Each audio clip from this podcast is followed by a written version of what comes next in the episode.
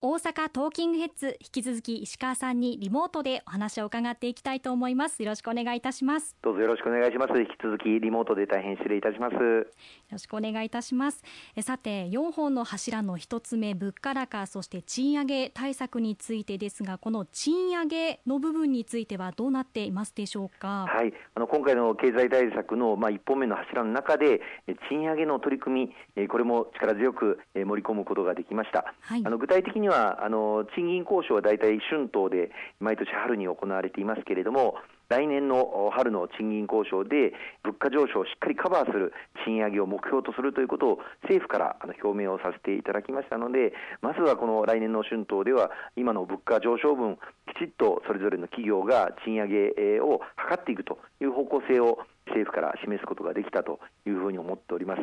またさらには中小企業、小規模事業者の企業においても賃上げを図っていけるようにその環境を整えていくことが非常に大事だというふうに思っております。その意味で中小企業向けのいろんな補助金施策があるんですがこの補助金例えば事業再構築補助金とかものづくり補助金とか IT 補助金とかこうした補助金の新しいメニューに賃上げ枠というものを設けまして、はい、賃上げをしていただいた中小企業にはこの補助金を受ける、まあ、加点がなされたりとかですね。あるいはあその賃上げをしていただいた中小企業には補助額を上乗せをするといったようなそういった補助金の仕組みを今回作ることができましたので中小企業の皆様にこうした補助金を活用していただいて賃上げに取り組んでいただくそのインセンティブを大きくつけることができたというふうに思っております。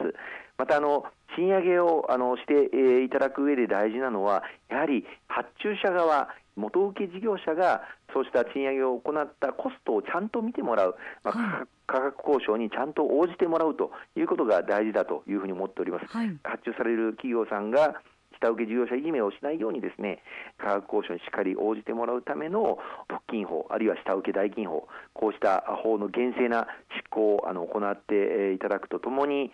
価格交渉に応じてくれないような発注者がいたときには政府から厳しい行政指導を行っていくということも改めて確認をされたところでございます。さらにはこれまでコロナ禍でいわゆるゼロゼロ融資といいまして無利子無担保での資金繰り支援をずっと行ってまいりましたけれどもこうしたゼロゼロ融資を借りられた中小企業の方々の資金の返還期限がそろそろあの始まってまいります。中小企業の方々、まあ、お金は借りたけれどもその返還ができないんではないかという不安を抱えておられる中小企業大変多くいらっしゃいます、はい、こうした中小企業がきちっと借り換えをするあるいは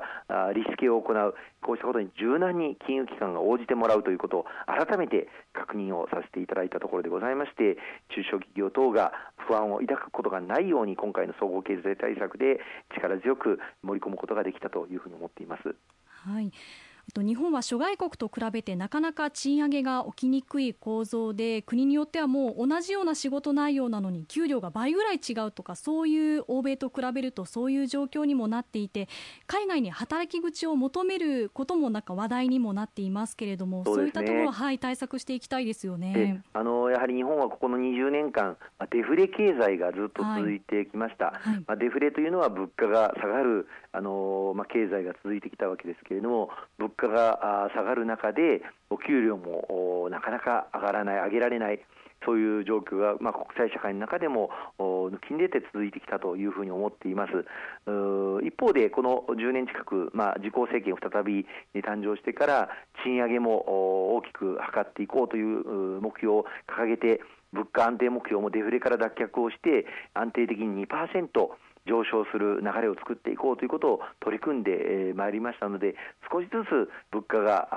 上がり始めてまいりました、はい、まあ、ももはやデフレという状況ではないということまではいうことができるようになってきたんですが合わせてその賃金についてはこの10年間余り例えば女性の方々であったりとかあるいは高齢者の方々であったりとか働く人あの雇用が大きく増えましたのでその雇用働く人が増えた分平均すると実質賃金が上がっていないという状況、まあ、女性の方々、パート、アルバイト、あるいは高齢者の方々が短時間労働する。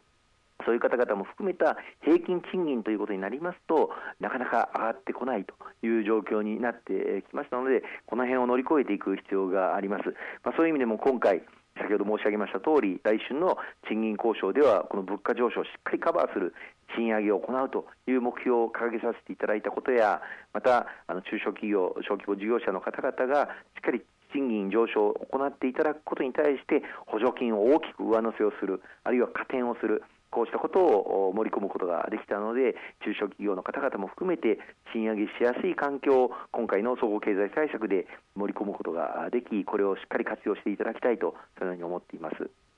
えー、そして2つ目の柱円安を生かした稼ぐ力の回復強化ということですけれどもこちらはいかがでしょうか？はい、あの今回の総合経済対策の2本目の柱が、今、まさに目下、円安が続いております、で円安が続いていることで、海外から輸入されるさまざまな品目が値上がりが続いているという、まあ、デメリットがかなり大きく報道されていますが、まあ、円安というのはデメリットばかりではないということに着目をして、今回はこの円安を生かして、日本の経済の活性化、また各地域地域の稼ぐ力を回復し強化をしていくということに力強く経済対策の中に盛り込むことができたというふうに思っています。